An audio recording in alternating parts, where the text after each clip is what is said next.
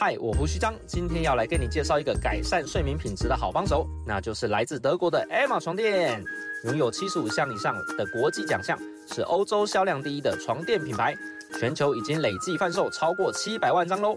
在使用 Emma 床垫一个月后，真的是相见恨晚啊！它的独立筒设计完美的支撑我们的腰和膝窝，不会有悬空感，更能充分的好好休息，早上起床活力满满。一张好的床垫真的很重要，长期来看绝对是物超所值的投资。你想想看，以 Emma 床垫有十年保固来算，一天的花费还不到七块钱呢，就可以让你换来一夜好眠，超级划算，而且还可以免费试睡一百天，让你安心下单。我真心推荐你试试看 Emma 的床垫，现在 Emma 官网母亲节活动最低五五折，下单时记得输入折扣码 OT 零九，就能再享受九折优惠哟。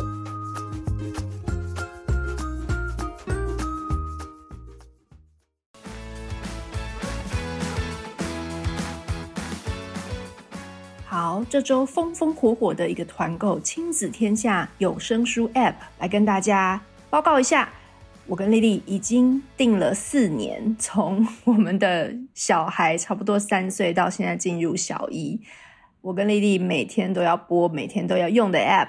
那这个团购消息我们在六月就释放在 Line 群组，然后已经一百多个人自愿性的接龙，大家好像很怕错过。那今天呢，我也在。Podcast 跟大家呃讲一下，这个团购就只有一个礼拜啊、所以呢，就是请大家把握时间。那详细的资讯我就放在节目介绍栏。这个团购优惠真的是你可以找到亲子的这个有声故事书最优的，一个月只要一百块。那这是我们跟团争取到，就是六七折。然后呢，我们呢其实还有加码，就是自掏腰包给大家抽奖，这个是别团没有的。最后呢，回复一下，其实在使用的情境，就是你开车通勤啊，就是或者是你返乡塞车，还有平常做家事啊，你没有办法顾到小孩，然后你可能在煮饭啊，或者是说睡前呢，我们亲子共读已经讲完五本了，但是小孩是。还没有睡，他还想再听，那我们通常就会把灯关起来，然后呢，放一些亲子故事有声书里面比较缓和的一些睡前的故事，搭配一些睡前的轻音乐给他听。所以一整天下来，其实无时无刻你想播都可以播。那最主要是亲子，它是有把关的这个高品质的台湾的出版的内容，尤其是在发音、在故事的内容，他们都有经过非常谨慎的精选。所以呢，里面有非常多就是好的出版品，丽丽在我们的粉砖的发文都已经有写过了。呃，这些版品的有声故事陪伴我们的孩子从听到读，到现在他们会自己到图书馆或到书店去找他们听过的版品，然后拿出来念。所以我们是觉得很值得啦，这四年的 我们自己都已经自费订了四年，然后这次跟的话，我们自己也会持续跟。那如果你已经是亲子天下有声书 App 的用户，你也可以用续约的方式来跟这个团。那这个有人已经续到二零二五年了，我是觉得这个也太超前部署了吧。不过技术上是都是可以的。那如果你有任何兴趣或者有任何问题，都欢迎你到我们的赖群组或者是我们 LINE 官方账号来询问。好，所有的资讯我们都放在节目介绍栏，就麻烦大家自己去看喽。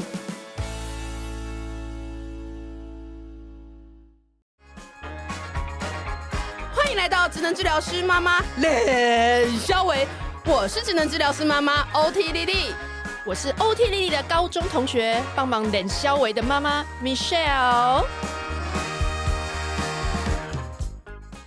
好，我们今天很高兴 要再度邀请到泽爸来跟我们录音。我们刚刚没有录，但是 就讲了一堆哔哔哔哔哔的声音 的内容。泽爸超好聊。对，那我们啊，哎、呃，我们最近跟泽爸真的很常见面，这倒是真的。对哈，我们之前好好生活出版的时候，谢谢泽爸邀请我们一起去。哦、不敢不敢，很荣幸能够推荐你的书跟你的课程。没有没有，谢谢谢谢泽爸哈。哎，我觉得那集其实我觉得很有趣，就是我我也比较少机会去谈到呃有关于青少年的一些情绪异常的一些征兆。哦、你说在我的那个 podcast 频道是？对对对对你，你有看到我的那个频道的第一句话是什么吗？就是描述描述这一集的，我直接跟你说，这是小编写的。他说，注意笑声。黄黄崇宁的那个小编不是也是这样写吗？爆笑指数极高。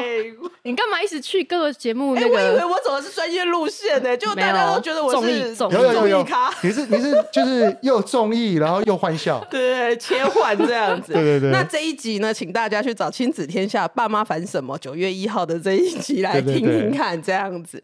好，那我还是要 recall 一下大家的记忆哈。那泽爸是在育儿之后开始学习萨提尔，好像是小孩五呃三四岁的时候，我就开始想要做正向教养。嗯，然后是他五年级的时候开始接触萨提尔。哦，嗯，所以其实因为育儿，然后持续不断的学习的过程当中，然后最后找到了萨提尔对的这个模式，好像比较适合你自己跟你的家庭的这个对对对状况哈。那我觉得这个是我觉得像刚刚所讲的。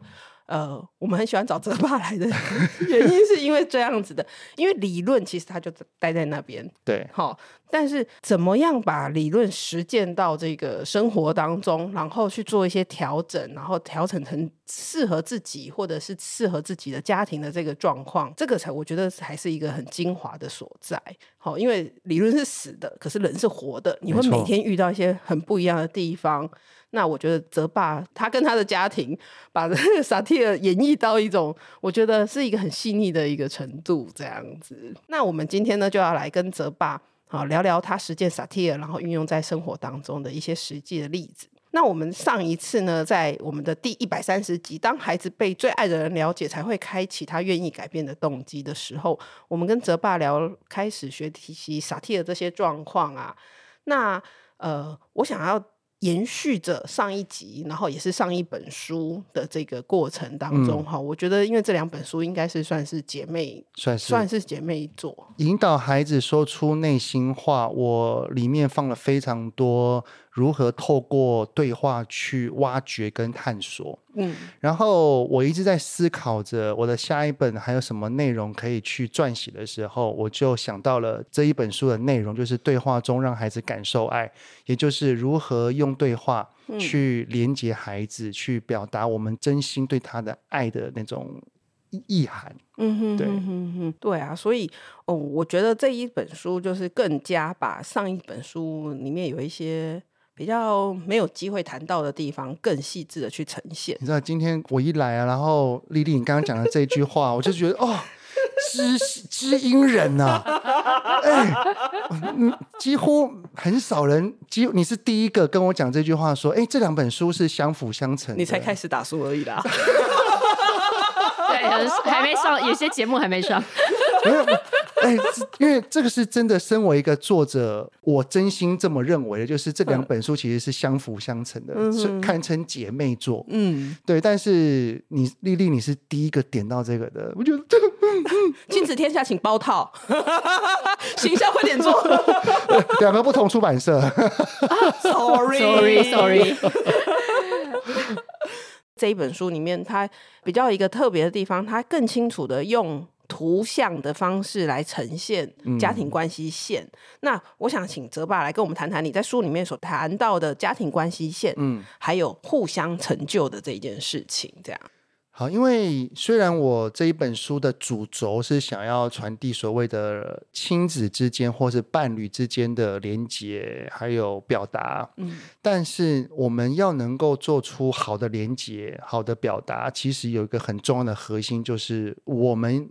必须要先把自己给照顾好。嗯，当我们能够懂得去欣赏自己、去关照自己、称赞自己的时候，我们才可以去跟孩子或跟伴侣的互动上面做出一个比较平稳的方式，甚至是即使有情绪，我们也是可以去把自己的情绪给呃缓和住，然后再好好去跟孩子沟通，嗯，稳住自己之后，我们才做。下一步这样子。对，但是所谓的把自己照顾好，一个家人之间哈，又会互相牵扯。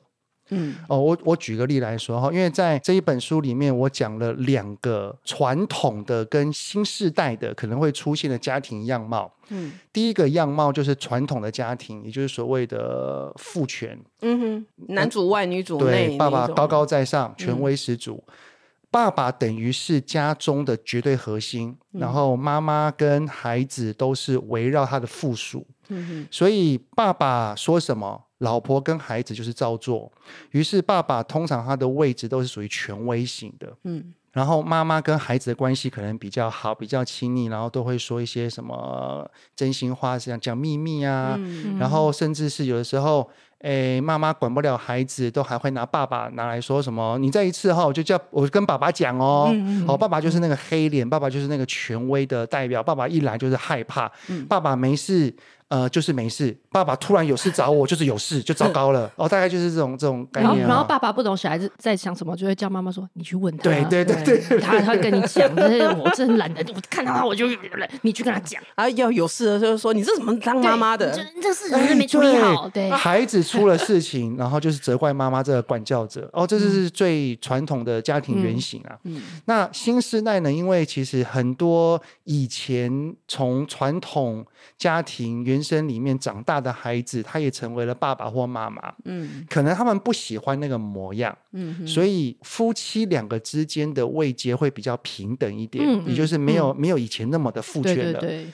但是这个时候，妈妈的角色就会很微妙，就是妈妈好像就是一手包，也就是这个妈妈是这个家里面的轴心，她不是绝对核心哦，她是轴心，也就是这个家的一切是环绕她旋转的。嗯，哦，以前小的时候，孩子还小，可能都要妈妈在，然后孩子都要妈妈抱，然后爸爸一要抱，他就说：“我不要爸爸，我只要妈妈。”然后爸那个妈妈也说：“好了好了，我来我来我来了。”然后他抱照顾完孩子之后，孩子休息了，他搞不好还要去做做家事，然后还搞不好还要去煮煮饭。嗯，然后等到孩子长大了之后。爸爸虽然可以跟孩子有一些互动，有一些玩乐，嗯，不过当发生冲突的时候，需要沟通了，哎，又要透过妈妈去跟对方讲，嗯，于是妈妈她在这个过程当中，她虽然好像付出很多，嗯，但是她很累，嗯，她虽然好像有有依赖感，有被需要感，但是她却缺乏了一些价值感，嗯嗯，对，她在这里面会感到很多的委屈，很多的孤单。就好像我我跟我在这个地方很重要，但是所谓重要在哪，他自己也好像陀螺对。公公司，因为轴轴心你不能动停哎，对对对对，因为你轴心你是转动家庭力量，但是你不能休息，是大概就是这个概念，嗯，对，所以其实这两个都不是那么的平衡，没有什么对错啦，我觉得家庭没有什么绝对的对或错，但是我觉得没有那么平衡。我个人觉得在呃一个。比较平衡的家庭里面，爸爸跟妈妈两个人都是平等且尊重的存在，他们所谓的位阶都是相同的。而跟孩子也是，在这本书里面，我就用一个正三角形来形容。对，假设一个家是一个圆形，嗯，而里面的三个人就是处于正三角形，在这个圆形里面，对。这三个人，一个是爸爸，一个是妈妈，一个是孩子，三个圈圈都是位于一个平等且尊重的位置。他们三个人两两之间都有彼此的关系线，例如说爸爸跟妈妈，然后爸爸跟小孩，妈妈跟小孩，我们都要彼此的关系线。嗯，而在这个彼此的关系线里面是互相拉扯的。那为什么要平等跟尊重？例如像刚刚所举例的，在传统的家庭氛围里面，嗯，孩子如果那个做了一些事情，然后犯了错，嗯，爸爸发现了，然后去责怪妈妈，妈妈的心情就会不好，嗯，妈妈的心情就会不好，觉得说，哎呦，你怎么害我被爸爸骂？嗯，这个时候他就没有办法去跟孩子做出一个好的表达，好的连接，嗯，他搞不好会因为他被爸爸骂，他被老公骂了，他反而会去责怪。孩子说：“嗯、你都没有表现好。对”对，我是怎么教你的？这个跟隔代就是都有三代同堂，有时候也会有这种现象。会，只是婆婆或者是比较复杂一点，那个线有那个线更多。但是也是有时候会就是因为长辈的压力，以至于妈妈在这件事情上就哇。有很多妈妈还说什么，她根本就是吃饭前一个小时，她就开始很紧张，因为婆婆嘛，旁边旁边就是会有人说，对她今天又要吃很慢，她今天要吃多久，然后什么什么什么那种东西，是让她又更觉得我要快速的让小孩赶快吃完这顿饭，嗯，他就更没有办法慢下来或等待，这个东西我觉得就是像泽爸讲，就是那种预先的那个压力，会让这个照顾者，啊、嗯，如果说是以妈妈为轴心的话，她搞不好工作回来，然后又要煮三餐，然后要照顾小孩，嗯，这个时候老公一来说，哎，饭可以吃了吗？就整个爆炸，对，啊，就爆炸了。那那为什么会这样？因为他把所有事情揽在身上啊，嗯，他他把事情做，然后他其实是委屈啊，嗯，他会觉得说。老公，你没有看到我已经忙成这样了，嗯，然后老公反而一脸懵傻傻说：“嗯，嗯，我还要做什么？我我我不过就问了一句，没有就没有，我可以等哦。”也是很委屈。对，这就是在一个不平衡的状态里面，每一个人互相拉扯的情况底下，我的情绪很容易受到影响。嗯，于是我的连接、我的表达就比较会因为情绪而有所。波动而没有办法做好，嗯嗯，对对对，嗯对，所以才要大家在平等。那刚刚讲夫妻的平等，那跟小孩之间的平等呢？嗯，他们也是平等的。我们要把孩子视为一个独立的个体嘛，他本来就是啊，嗯，对不对？他只是我们生了出来，不过他就是一个个体。嗯，但是麻烦的地方就在于，孩子在成年之前。爸爸妈妈就是有管教的职责，因为我们要教导他，我们要引导他，让他以自我为中心，慢慢的透过他律，才会逐步的自律。嗯，但是这个管教的过程当中，不代表我们有未接。嗯，我们依然要管你，但是如果这件事情是属于你的事，那我还是会放手。我我我可以提醒，但是我要让你去承担你的责任。嗯，我们只是带着一个叫做，这是我的概念，就是要导护队。嗯，我只是拿一根杆子。有没有一根杆子？嗯，围绕，呃，孩子要过马路，嗯，哦，我只是拿一根杆子，我只是告诉他说这边是危险的，你不能去。嗯，他硬要闯，那我当然只能阻止他。嗯，然后我跟他讲说不行，不能过去。为什么不能过去？因为那边很多车子，我要告诉你这是危险的。嗯，然后当孩子愿意走的时候，OK，那我我就看着他走了。嗯，这个其实就是我们在那个我。哎，拍谁哦？是是是，这就在我们自己我们的那个好好生活课程里面，我们去谈到一个鹰架理论。嗯、爸妈其实就是我们在孩子成长过程当中，我们扮演的是一个鹰架。那这个鹰架会随着哎小孩越长越好，那我们这个鹰架有机会就会慢慢的拆开来。在他还没有大的时候，我们在旁边给他很多的资源，或给他一些协助，去帮助他长大。可是。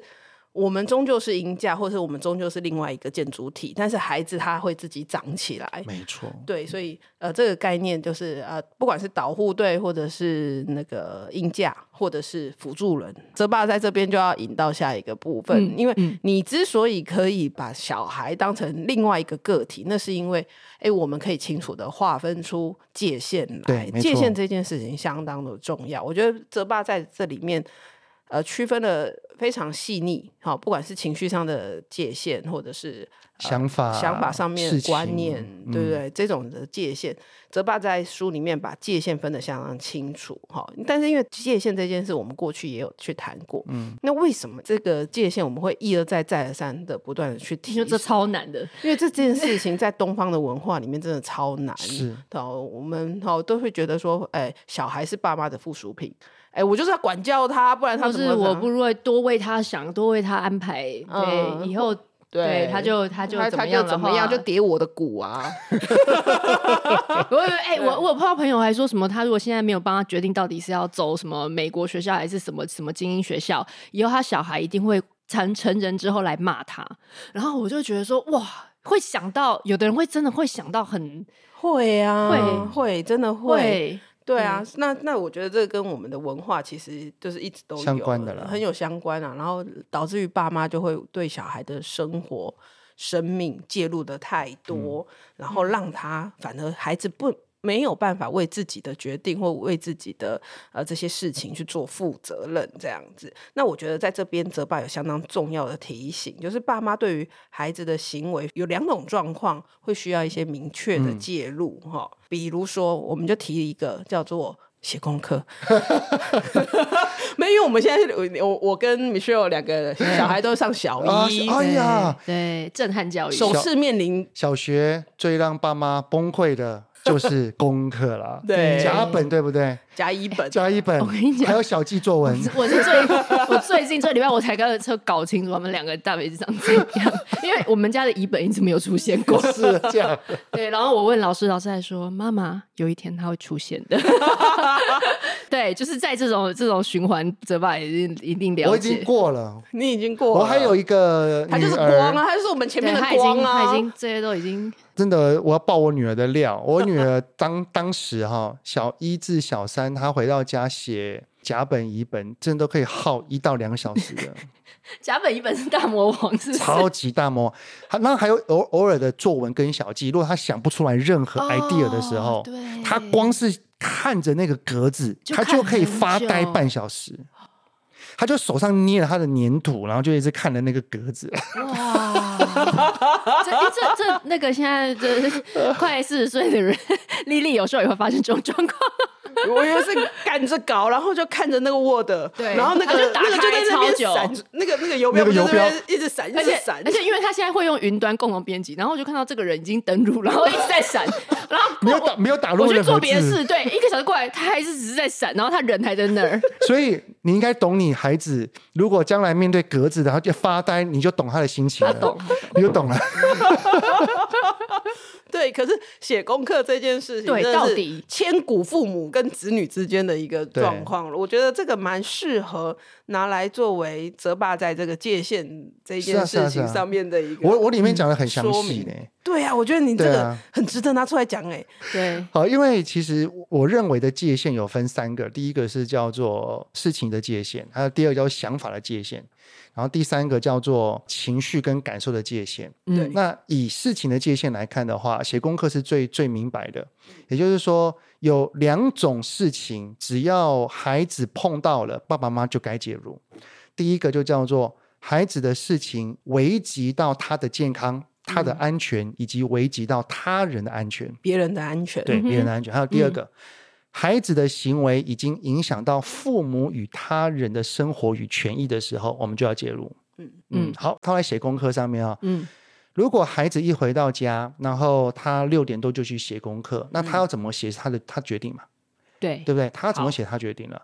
但是因为不危及安全嘛。如果有没有刚刚那两个条件，没有啊。如果有三，如果他有进有三个功课啊，甲本，然后速习，做个小记。嗯哇，对 这名词都，我现在听到的心都有点颤抖。我还我们还在熟悉的，慢慢熟悉，慢慢熟悉，以后会变成好朋友。对，我现在还需要去找什么数习是在哪里，数习在哪里啊？好，这三个功课的话，那。怎么写？先写哪一本？第二个是要写什么？都他决定啊，他的事啊，没有碰到刚刚那两个东西啊。嗯。但是如果我们的孩子因为不想写，他开始发呆，开始玩别的东西，然后我们去观察一下，哎，已经七点了，你都还没写完，哎，我们就要关心了嘛。嗯。但是因为还没有很晚，所以也没有关系啊。我们提醒一下，我要问他需不需要我们协助，哪里不会的，怎么样的？OK，好。但是已经到八点半，快九点了，还有一半还没写完。嗯嗯，这个时候会不会碰到了两件事情呢？第一个叫做他的健康。嗯嗯，会遇到健康。对，爸爸妈妈就要介入了。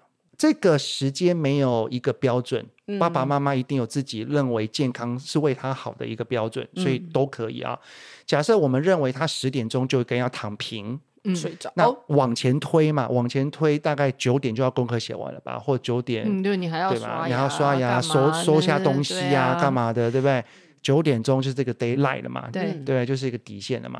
那这个时候，如果他已经有可能会碰到线了，哎，爸爸妈妈就要介入了，因为危及到他的健康。那如果孩子就是说，那我都不要写，好，我去睡觉，那我都不要写，哎，那他写功课这件事情是不是有影响到？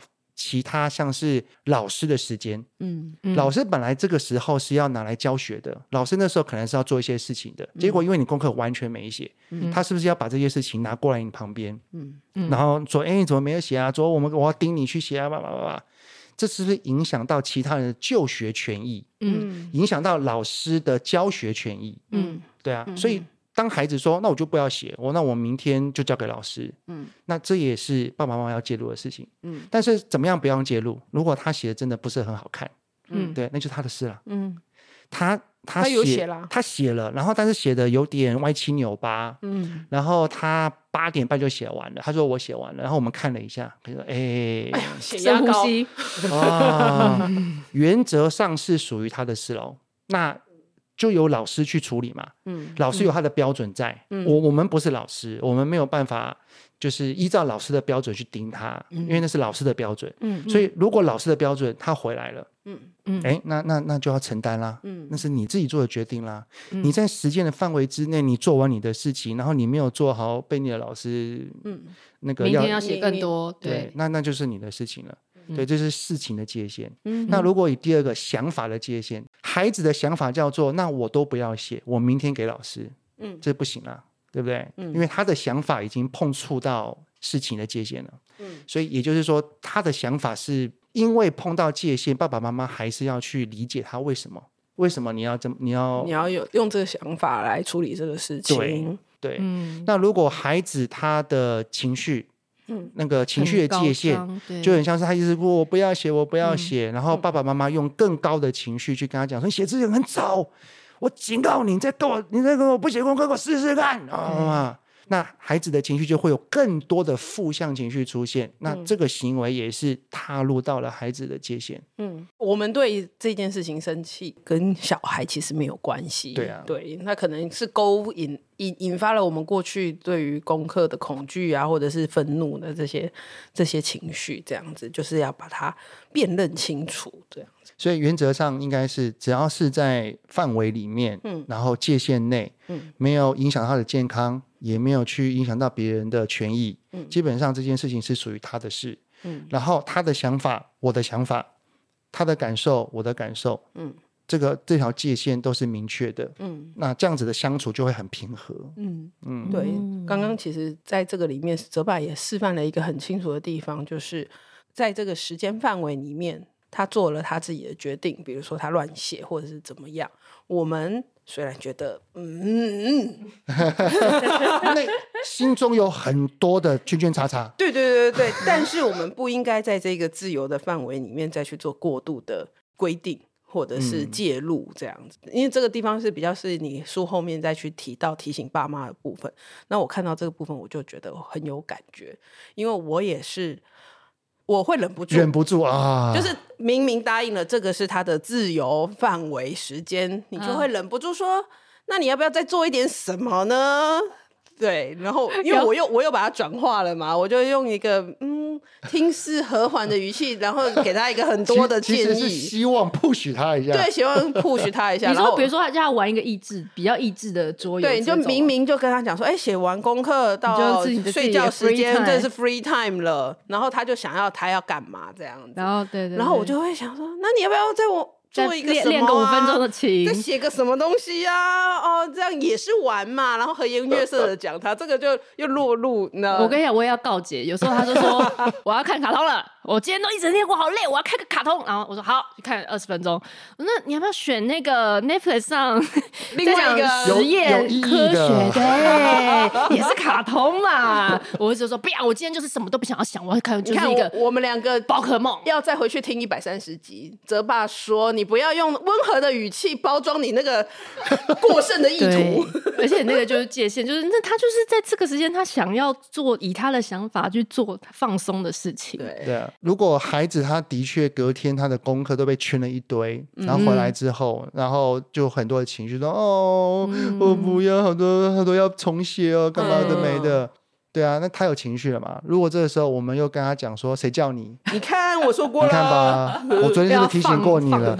那这些也是因为我们的言语会让孩子的心中涌出更多的负向情绪，这就是我们的说的话已经。踏入到他的界限里了，嗯，所以其实这个时候我们更需要是好的对话，嗯。嗯，好，例如说等他的情绪，然后先说，是对啊，你很不想写，对不对？很烦哈，你你明明想要看个电视，但是因为昨天没有写好，嗯，所以才让你现在有很更多的时间要来写功课，对不对？那要不妈妈陪你嘛？嗯，啊，就就先让他的情绪先缓和，嗯，缓和好了之后，我觉得对话的目的是，并不是在于解决问题。嗯，但是好的对话能够触动人心，嗯，因为人心会改变他的行为，没错，对对对，哦，例如说，讲这是真实，我跟我女儿对话过的啊，就是也是让我女儿也是就是歪七扭八，然后有很多要被订正，嗯、然后我看了之后，她当然很多的怨言，嗯，然后怨言完了之后，然后我就跟她讲说，哎，所以女儿，啊如果你都没有写完的话，老师都会怎么要求你重写啊？然后他就讲说，哦，下课的时候要重写。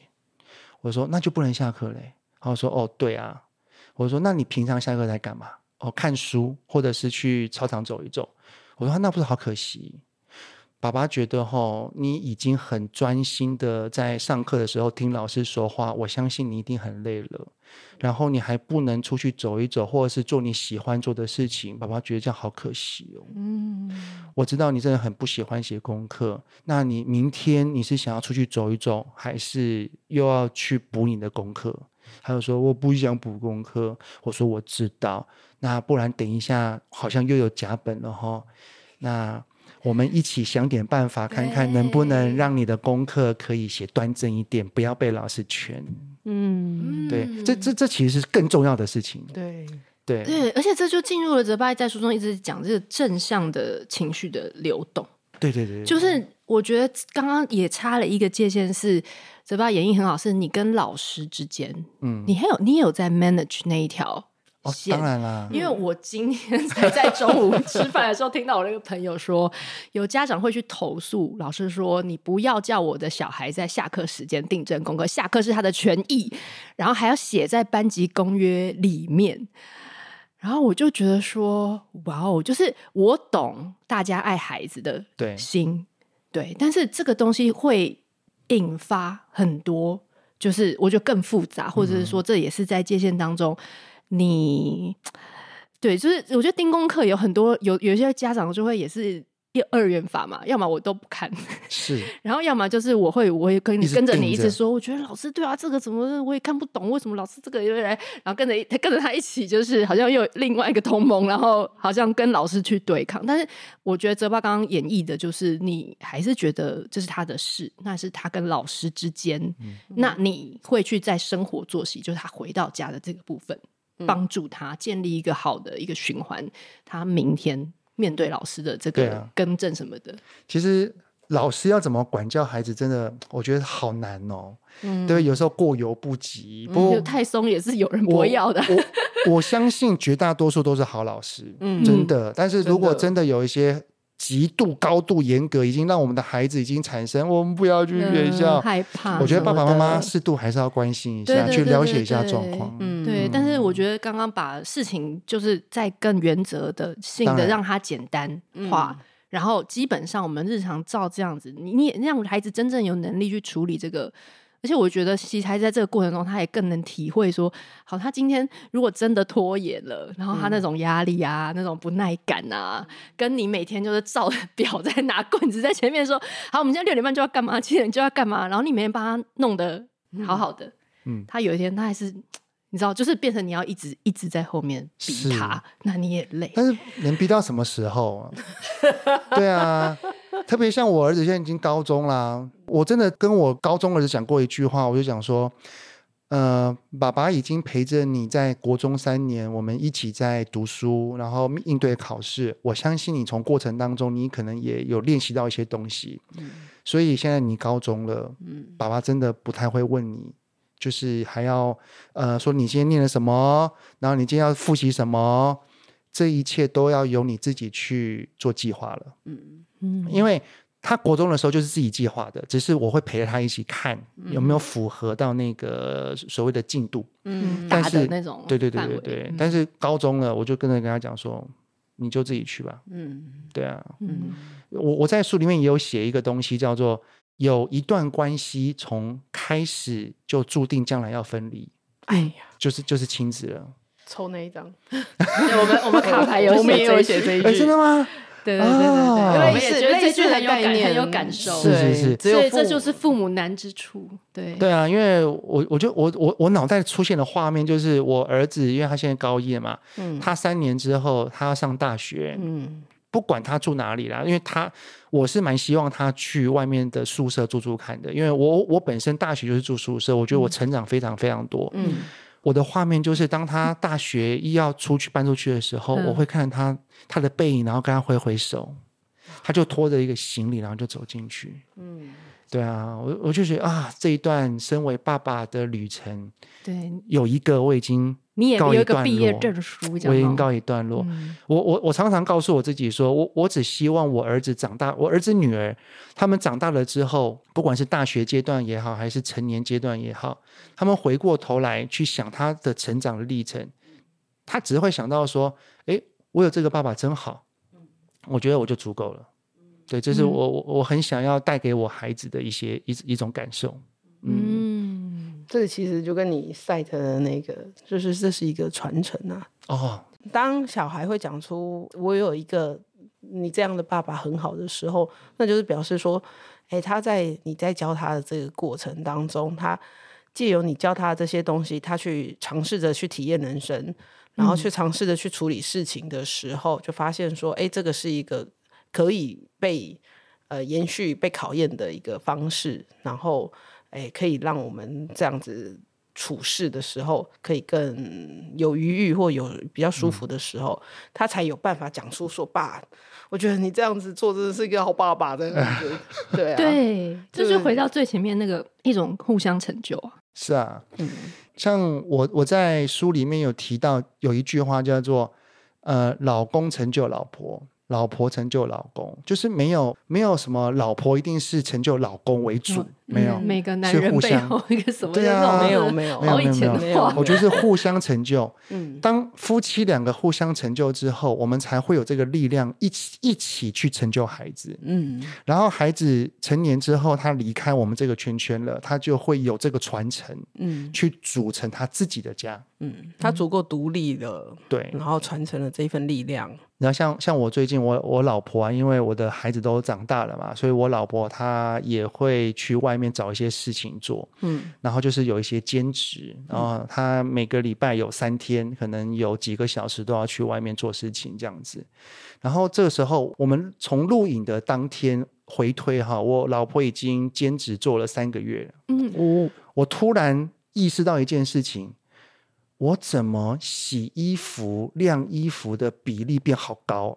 以前没感觉哦。以前就是他有空自己会洗完，自己会自己走回衣柜。以前就是我有空就是我洗嘛，然后他有空就是他洗嘛。哎，衣服满了啊，我有事情让老婆麻烦。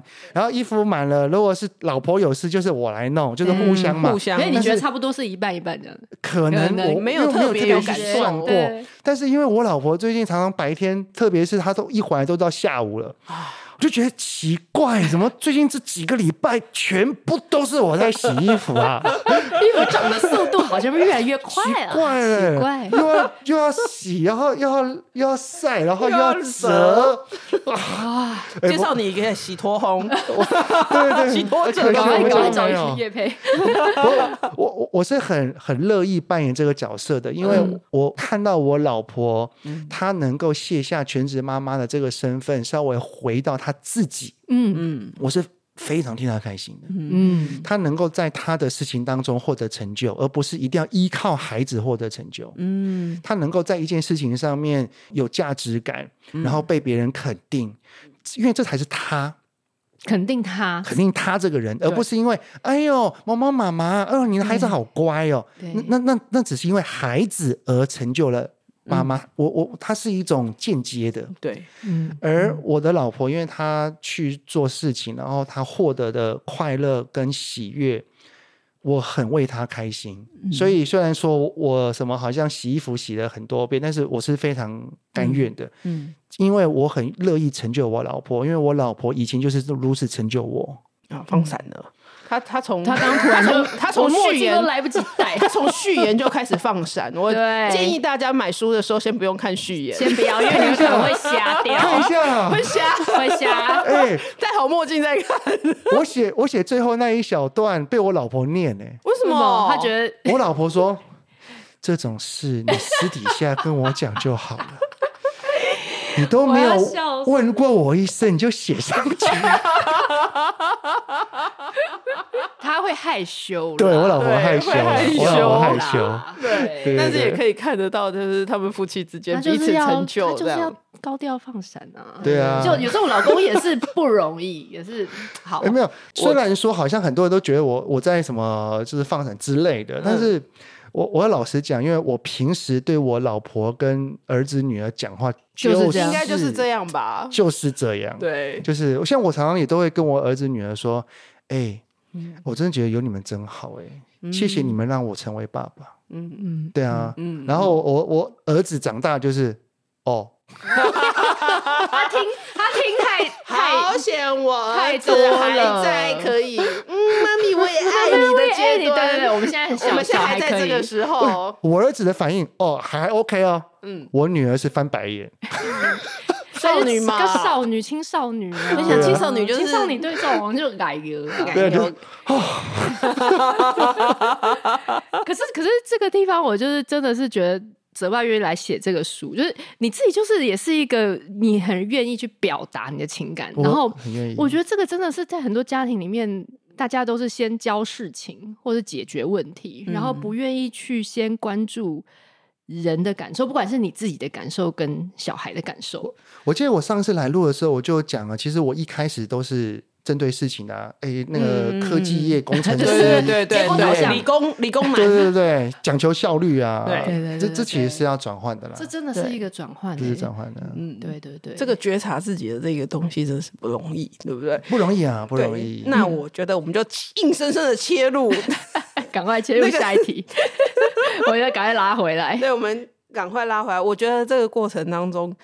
可以请泽爸来讲讲看那个自我对话的练习嘛？嗯、因为我觉得这个过程啊，就是不管说是从那理工男转化成说，可以我可以把爱说出口，然后我可以对孩子说这些东西，这样子。我觉得从呃要能够对人家付出爱的时候，一定要自己先有充满这些东西。你要先你要去关心别人，那首先你要懂得。怎么样去关心自己？所以我，我我觉得是不是泽爸可以跟我们讲讲看，你怎么开始做一些哎自我对话、关心自己的这个练习，这样子。呃，自我对话其实也是从萨提尔而来的啦。对，那萨提尔它里面其实有一个很明确的东西叫一致性对话嘛，一致性对谈。一致性对谈就是你要先关注自己，嗯，然后关注他人，再关注环境嘛，就是三个都都要统一，都要去做到。嗯，而第一个最优先的一定是先关注自己。嗯，那里面我讲的自我对话，其实我没有讲的非常非常深，什么回溯到很久那些我，我并没有啦。但是我我想要强调的这一点就是。很多的时候，我们的情绪其实跟孩子没有关系。没错，对。那我我讲一个例子啊，就是有一次我在讲座上面有一位爸爸提问的，嗯、那位爸爸就提问讲说：“请问泽爸，要怎么才可以让一个四岁五岁的男孩洗澡洗快一点？”嗯，然后我就说：“那他来洗澡都在干嘛？”他就说：“他们就是哥哥弟弟两个人，然后就一直玩一直玩，然后就可以玩超过半个小时，超过半个小时。”嗯。然后呢，我就问他讲说，所以你看到你的孩子一直在玩玩太久，你是担心吗？他就说，对，他很担心。他说，你你担心什么？嗯，呃，我为什么会直接猜担心哈？因为我前面有问他几个问题，就是讲说，如果他们洗太晚会怎么样？对啊，他说洗太晚的话就会很晚睡。啊，我说那很晚睡的话，那又会有怎么样的后果吗？然后他就讲说，因为早上起不来。嗯，OK。早上起不来会怎么样？然后他说早上起不来的话可能会迟到。我会迟到。然后在然后因为催促他们，然后在门口的时候就会有很多情绪，然后大家都会爆炸。嗯嗯，对，所以其实回推来看哈，嗯，这位爸爸在面对这个孩子洗澡这件事情，他其实已经脑袋想到了很远的东西了。嗯，没错，因为他已经想到。如果你们再继续这样子洗澡的时候玩水玩下去，然后就会起不来，然后明天出门的时候就会很多情绪，然后我会很不高兴，然后我可能又会让我迟到，巴拉巴拉巴拉巴拉。但是这都是自己的想象，有没有发现？嗯，这些都是大人自己的想象。嗯，孩子说不定这一次他洗完洗澡洗的久一点，他明天还是起得来啊。对啊，这都是因为我们的过往经历。而让我们对于这一次有了担心，有了一些所谓的担忧。嗯，但是这个担忧是属于谁的？我的，是大人的，嗯、是大人的。嗯、那我们不能够因为孩子正在玩，然后叫他们出来了，他不出来，然后我们因为位于对未来未发生之事的担忧，然后就开始对孩子咆哮，对孩子责备。这个其实是我们已经把我们的担忧变成一个情绪发泄在他们身上。嗯，对。其实我们会担忧孩子，也是出自于爱他们、关心他们，或者是爱我们这个家人嘛。嗯、我们希望我们明天出门可以开开心心，嗯、希望我们明天出门都可以顺顺利利啊。我我们的出发点是关心，但是我们的孩子并没有感受到。对，嗯，对，对他，他其实他只有感受到爸爸的生气，没错。对，所以我就跟这位爸爸讲说，如果。你现在对孩子的情绪是来自于你担忧明天会发生的事情，那其实这个情绪是属于你的。嗯，你要先把自己的情绪给处理好，嗯，然后等你的情绪比较平稳之后，好好的跟孩子划界限就好了。嗯嗯，就是说，孩子啊，你们两兄弟玩的很开心，其实爸爸看到你们玩的画面，我也很开心。嗯，因为表示你们两个的关系很好。但是因为你们玩太久了，爸爸会担心你们明天早上起不来。你们想要玩可以，但是你们可能真的要起得来才行。嗯，再玩五分钟，你觉得可以吗？嗯，好，那我们试试看。但是如果明天你们又迟到，你们明天早上又起不来，然后导致我们出门的时候都很慌张，都很匆忙，嗯，然后可能爸爸还会迟到的话，嗯，明天你们两个要分开洗。嗯哼，可以吗？嗯。对，就是划界限啊，把这界限划清楚嘛。嗯、因为他的这个行为，假设真的就迟迟到，这个东西会影响到他人的权益嘛。嗯，对，没错，又碰到事情的界限，又碰到事情的界限，我们就把这个界限划划清楚。那其实我的情绪、我的焦虑，我自己处理。嗯、但是我们还是把这个东西，就是好好的画清楚，然后我们才有机会安定的。跟孩子去做一个教育，这样子。不过，这个自我对话能够在当下立刻把它分得很清楚，能够厘清，这不容易，那、啊、很困难呢，必，必须要练习。那我是从什么时候练习的？其实就是我在书里面就是讲述了我因为要出门。嗯然后我儿子那个时候不想出门，拖拖拉拉。然后因为我有很在乎迟到这件事情，我不喜欢迟到，对，所以我就很有情绪，然后吼了我儿子。嗯，其实担心迟到这件事情是我的事，我儿子根本他才那时候才三岁，他根本不在乎什么迟到不迟到。对，对他人针对时间的那个概念还，还没有啊。对啊，所以担心迟到是我的事。所以这个情绪是属于我的。我当时是做的练习，就是等到晚上的时候，夜深人静，然后我会自己平静，然后就开始去对于可能白天所发生的一些冲突，嗯，去做一个自我对话。例如说，呃，伟志啊，你刚刚很生儿子的气，你在气什么？哦，因为我不想迟到。那这个迟到，孩子知道吗？啊，他不知道。所以这个情绪是属于谁的？啊，是属于我的。嗯，那时候我就会告诉自己说。既然这个情绪是属于我的，我就要自己去把它安置好。嗯、我不要让我的情绪发泄在孩子身上。嗯，这也是一个那个界限。嗯，这种自我对话久了，我真的会发现到我们在那个事件冲突的当下的敏锐度会提高。没错，就是会立刻发现到说，呃，例如说，然后我今天很累很累，嗯、然后一回到家，然后我我女儿那边撸我，就说：“嗯、爸爸陪我，爸爸陪我。嗯”然后因为我已经很累了，所以我很烦躁。嗯，然后说：“啊，爸爸很累，你可不可以不要这样，妈妈？”哎、嗯，当我讲出这一句的时候，我就立刻就就感觉到我不对劲了。我的语气好像有点加重，我的语气已经带着很多的不耐烦在里面了。嗯，那我就会好好的去稳定住自己，嗯，做正向情绪流动的方式，觉察情绪了，对，稳定情绪。对，稳定情绪，然后表达情绪，表达情绪，然后调节调节情绪，最后再次沟通。对，再次沟通，用这样子的方式，好好的去应对那个状况。嗯嗯，我觉得泽爸在这个书里面其实有提供蛮清楚的表格，情绪流动的五步骤的一个说明。对对，然后刚刚这个示范啊，其实像这样子的做法，绝对不是我每一次都在事件发生的时候。才想到说啊，我刚刚应该要做这个，或者这个这很难呐、啊，很难说。我们现在看一次，对对对，马上下一次生气的时候，或者马上下次有冲突的时候，就可以有出来。嗯、但是这个这个过程，这个练习的过程，我觉得刚刚这一段，哎，这一段要把它剪下来啊，就是剪成 reels，就是大家要好好回去。他交代我的工作，哦，好了解。没有啦，没有啦，就是我们。我觉得这这一段，这这一段就是你需要不断在，尤其是你在平静的时候多练习几次，甚至把它背下来，我们下一次才会有机会我我都会在我都会在自我对话，然后分清楚说，这是这个这件事情，这个情绪是属于我的，嗯，不是孩子让我的，嗯。然后我厘清完了之后，我就会问自己三句话，就是，嗯，如果刚刚这样子跟孩子沟通是无效的，那我要我下一次要怎么做会更好？嗯，去想一些别的方式。嗯哼。第二个就是依照我对他的认识。那我之后要怎么跟他说，他才会比较愿意听得进去？嗯嗯。第三个就是我要如何跟他表达，他才会感受到的是我对他的爱与关心，而不是只有生气与唠叨。嗯，对，我我会一直去思考，我要怎么去沟通会更好。这就是理工脑哎、欸。嗯 是，在某种程度，在某种程度上是优化，它在优化优化，没错，debug，他在 QA，他在他在把那个东西整个优化。对，所以其实理工脑也可以有一个很心思缜密、很很缜密，反而会很有逻辑的去，很缜密的去思考这整件事情，然后把整个这个跟孩子这个相处的这个状况做得更好一点，更细致一点。我我还蛮欣赏我有理工脑的，真的真的真的真 的，不要再说理工男，不要再说不要说理工直男，就比较可能感受度没有很高。其实理工直男缺乏练习，他只是要练习。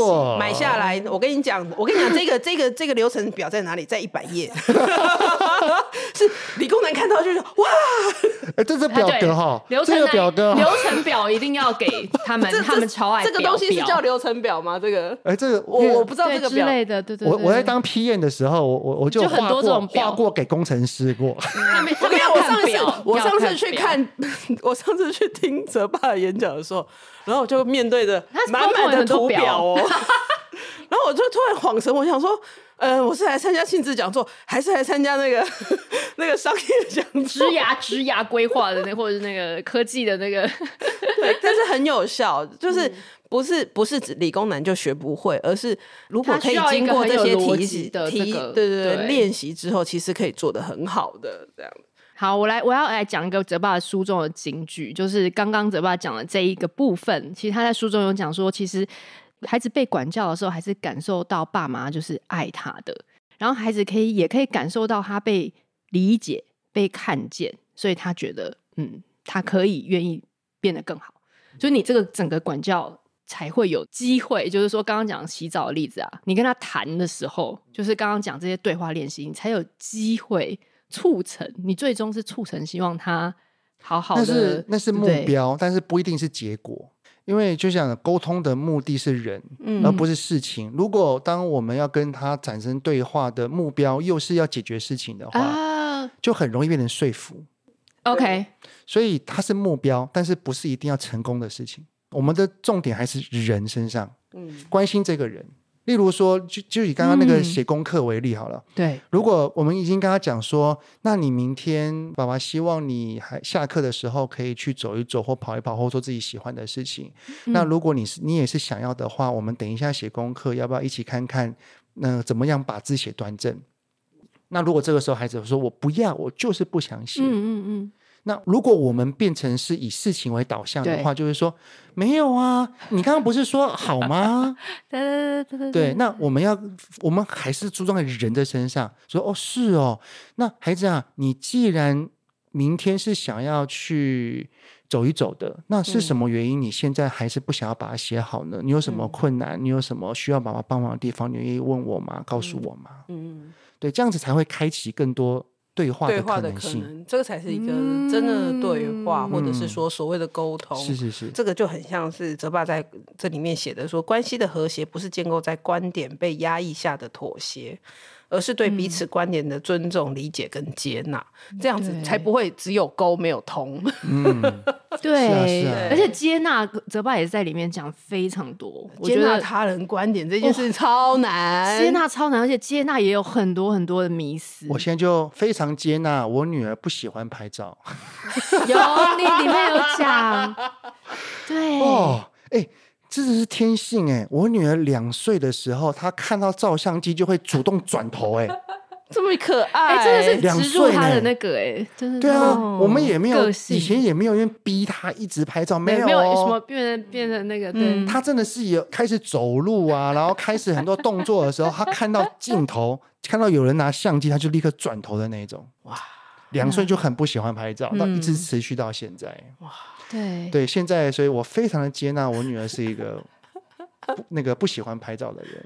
对对对对但是这个接纳真的很难，这今天节目可能没办法聊那么多，但是大家一定要去看书，因为这也是我觉得这本书很重要，一直在讲你如何让孩子感受到安全，或是是回应是是是回应他的需求，跟理解他想要理解这个人，然后陪伴他。我觉得接纳也是一个很大的前提。其实有一个测试，什么测试？就是爸爸妈妈是否真的有对孩子感受到接纳，嗯，好，可以，就是就是我们的孩子是否愿意在我们面前展露最真实的他。不论是什么好样子，坏，任何就是什么暴哭啊，或抱怨啊，暴怒啊，暴，对对对，都是啊。如果这个孩子在妈妈面前是很真实，但是爸爸一回来，然后就不哭了，就表示他没有感受到爸爸的接纳。嗯，嗯就是他知道爸爸面对一个哭闹的他是不允许的，嗯嗯他他就不会哭，他就可以忍住。嗯，这也是为什么很多的家长都会问一句话，就是说为什么老师说的比较有效？爸爸妈妈跟他讲说要把青菜吃掉，他说、啊、我不要，我不要，我不要。嗯然后但是那个老师说，老师一说他就吃了，因为他在老师面前压抑自己，有部分算，但是啊。因为他有群体效应啦，有时候他是要跟从，也有可能，因素比较多，影因素比较响因素多啦，但是他会有这种落差，就知道爸爸妈妈是愿意接纳不喜欢吃青菜的我。嗯，他是，所以他可以说我不要，我不要我有机会吃跟你八梗这件事情，对这样哎，但是很重要哦，接纳不等于认同他所有事哦。对，就回到我们刚刚讲界限。对，界限。如果他就是不吃青菜，他就是对我接受你是个不吃青菜的小孩。不过他不吃青菜会导致他的健康影响，对，哎，那父母就是要介入了。嗯对，但是介入不是说你给我吃，而是去理解他为什么不喜欢吃。啊，原来有一个味道啊，不喜欢它的颜色啊，或孩子啊。特定种类的蔬菜啊，如果有股味道，对。那我也知道你不喜欢吃，不然我们可以淋酱油、嗯，对配海苔不同的烹饪方包式，肉松，对，我把它剪碎，放在哪里，这样怎么样呢？对啊，你还是要吃啊，这是你的健康。对对对啊，嗯，对，因为我觉得这个点真的是，尤其是哭泣、发跟生气，这是一个大部分大家大人会很容易勾起很难以他接 受，而且也很难接纳。嗯 尤其是我有一个朋友，他小孩就是真的是有时候紧张很紧张，他就真的哭，然后一哭就没办法停。然后他爸爸就说：“你只能哭五分钟，我给你哭。我今天不是不给你哭，你可以你可不可以哭个五分钟、十分钟？你为什么每次都要哭那么久？”好，不要激动，我听到我也是觉得，哦，就是人都他的小孩就已经在崩溃当了。接纳有期限，其实就等于不接纳这。嗯，所以等于不能哭吗？所以其实是不能，因为他对啊，等于还是不大人能哭啊一直觉得我有给他哭欸，就是我对你的容忍度只有五分钟啊，嗯这就是不接纳，哦不是吗？嗯，没错，对啊，你知道小的时候最如实的模样，真的就是哭闹。嗯孩子越容易在这个人面前哭闹，就表示他愿意在你面前做做自己。嗯，小学、国中之后，就是看抱怨，跟哦抱怨，跟你抱怨很多事情。对，一回到家就妈，这很奇怪，那个嗯有有有，今天学校都很忙，然后什么什么事情就那个谁谁谁真的很奇怪很乖，一定要我吃。所以我们我们我们上两两两两个礼拜的学，就是那听哦还会听很多八卦这样。对对对，有够烦。我想说，哦哦，你去学校有这么多感受，怎么有这么多的抱怨？哦，所以后来又变抱怨。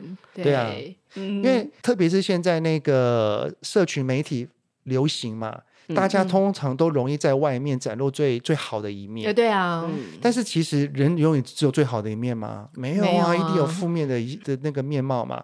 那通常负面的面貌，往往不太喜欢跟外人流露，只愿意在最贴近的人面前展露。嗯那这个人小孩子在未成年的时候，当然就是爸爸妈妈最好了。长大了之后，可能就是有好朋友、闺蜜，那再就是伴侣。嗯嗯嗯，看他的情绪可以往哪边流。对对对对，嗯，对。可这一点真的是我，我我看泽爸也不止一次在书中讲说，但是他他小孩在哭的时候呢，你就。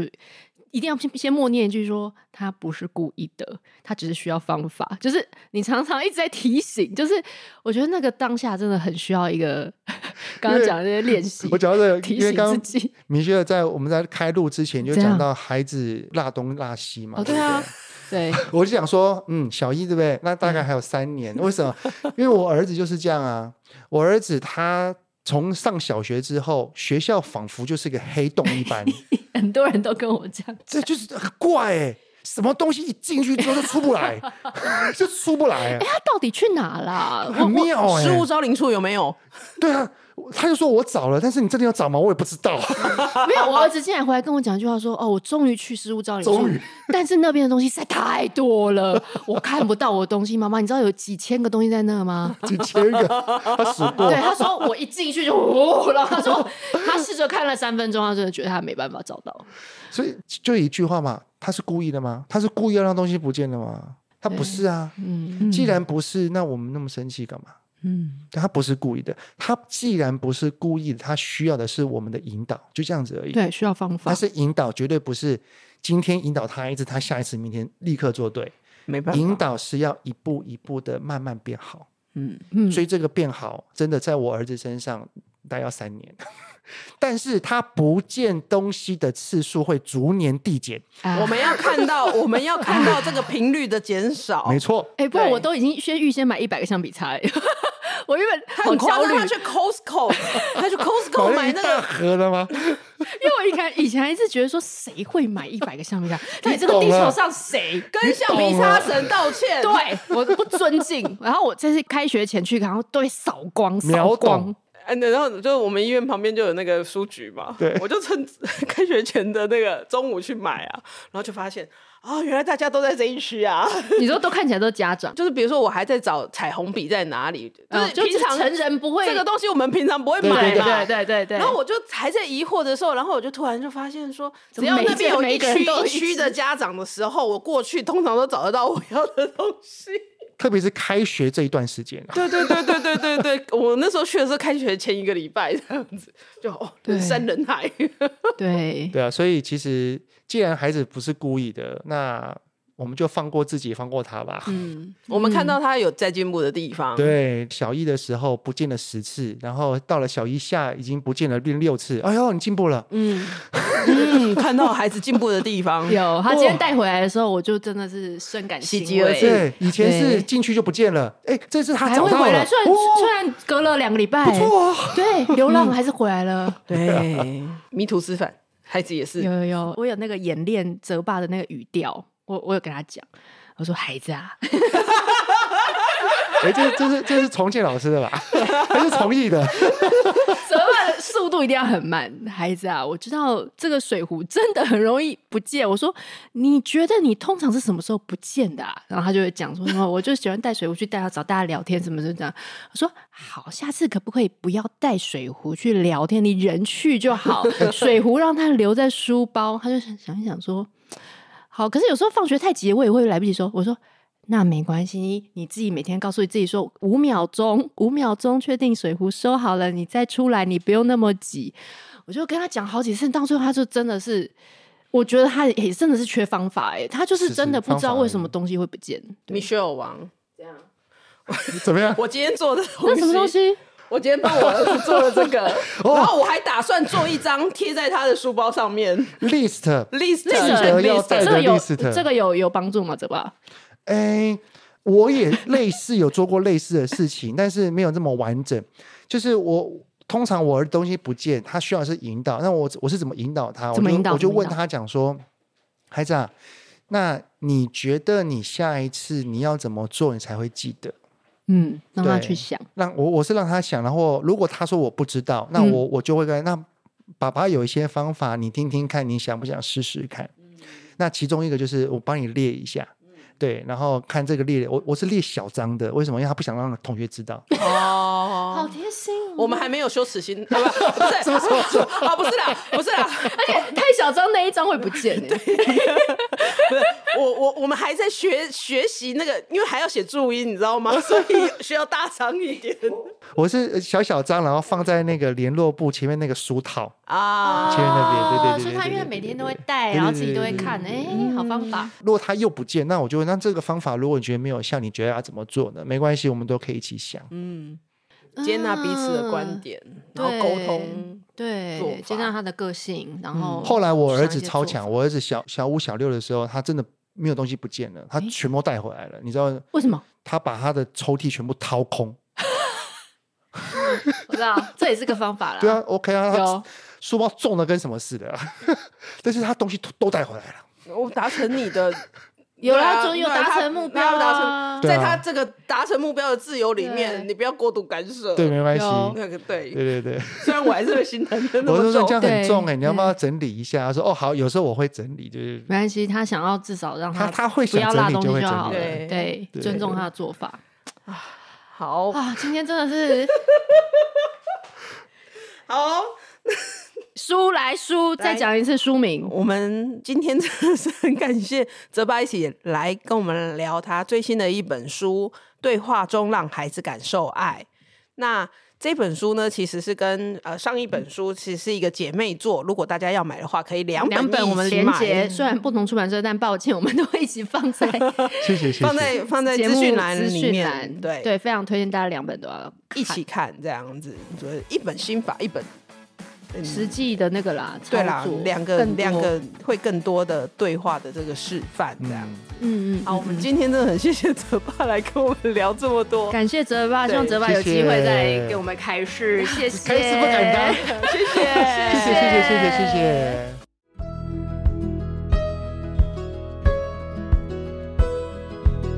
嗨，大家早，我是团队的 Michelle。这个频道，我和丽丽有非常非常多的感情。其实呢，我的人生也很少事情坚持做了这么久，默默我们也更新了三年多，一百五十集，累积三百多万的下载，每集有数万人的陪伴，我们真的非常感谢大家。那作为我们的老粉丝，应该都知道，我们从两个老朋友闲聊，再到开启了许多专业的前辈来与我们共聊，这个节目喂养了我与丽丽的人生。每一集都温暖到我们自己，也让我们学到很多很多的事情，让我们成长。那也因为这个节目有非常非常多价值观无比相近，其实认真应该在日常生活可以当一世的朋友，成为我们的听友，然后加入我们的赖群。不过最近当节目进入成长稳定的高原期，我们突然觉得。其实这半年来，光要消化陆续而来的来宾访谈，哦、，by the way，他们真的都非常的棒，我们还是很希望他们来上节目。不过，其实就会少了一些时间，让我们回顾我们的初心，做一些我们一直想做的事情。所以，我们就开始思考说，如何在听众有限的收听时间内，提供大家更精华、更需要的内容呢？那如何在听节目以外，能够让听众得到更多更好的精华整理、面对面讨论的机会呢？即使我们常常在赖群跟大家聊聊天，但我理解赖群每天几百则的讯息，有些人根本就看到那个一百多的那个红字就没有办法点开了，因为有很多讯息的焦虑。那或者是说，你可能有觉得说，有时候对你有用的资讯，可能一下就被淹没了。或者是不一定大家聊的你都有兴趣，那这个我完全可以理解，所以我们才想开始推订阅制，也就是说，我们希望呢，透过 Podcast 的订阅制，让我们能把更精华的，比如说带群大家常常问到的问题，一些好的回馈，再回到丽丽跟其他治疗师的身上，或者是我们也可以找专业的医师啊，或者是其他专业的人士，一起整理成更简洁、更好的内容。现在。我们诚挚的邀请你一起来填写这份问卷。我准备了一个 podcast 订阅制的一个询问大家的这个听过我们节目三年来的感受啊，还有对我们的未来规划你的想法。那即使你还没有准备好要成为订阅制的用户，即使你已经弃追一段时间，哎，对，但今天突然有听到我们这集都没有关系，还是诚恳的，请你告诉我们，我们真的很想知道这三年来我们哪里做对了，哪里又需要好好的改进，请给我们机会，能够好好的理解，让我们带着大家的心意，能够好好的重新出发。那其实这个节目，我们之前常在赖群开玩笑，我们准备要做到大家一起团购养老村，进养老村一起听。所以呢，为了这个节目能继续长长久久的做下去，我想重申，我们还是会继续更新免费的频道，让大家从来打新书的专家们继续学到更多。但也希望大家能够呃继续跟我们在我们的 LINE 的大群互动，跟我们交流。免费频道可能会从原本的周更改为双周更，所以最后呼吁一次，我们需要集结大家的力量，让这个频道能走得更久更远。请给我们十分钟填写这个问卷，让我们往下个十年走。好，然后最后后记就是问卷如果破五百人，我和丽丽会在 LINE 上开演唱会包厢。虽然我们唱歌不是非常好听，但是曲目绝对是怀旧老歌。曲风一定能娱乐大家。这几天已经陆续有人在许愿啊，什么追追追都已经出来了，没有问题的哦。那因为自从上周我在脸书发文后，已经迈向一百五十人在填写了，所以呢就差你一个了，快点喽！喜欢今天的这集吗？请记得帮我们订阅频道，这样就能每周自动收到新故事的通知喽。听完有心得，想跟我们直接聊一聊，也可以加入我们的 LINE 群。请你打开 LINE，搜寻 OT 丽丽，就可以找到我们的群组喽。也欢迎帮我们在 Apple Podcast 上面留言评分，让更多人能够搜寻到这个节目。你也可以追踪我们的粉砖 OT 丽丽当妈妈，每周我们都会提供关于小孩发展、爸妈的情绪支持、各种心情点滴的文章哦。当然，如果你自己有很棒的故事想分享给我们，也欢迎私讯投稿到我们的粉专。我们也会不定期念收到的粉丝心得，还有约粉丝来录节目哦。最后，如果你觉得某一集你真的笑疯或哭得很痛快，请一定要分享这个节目给你的好朋友听。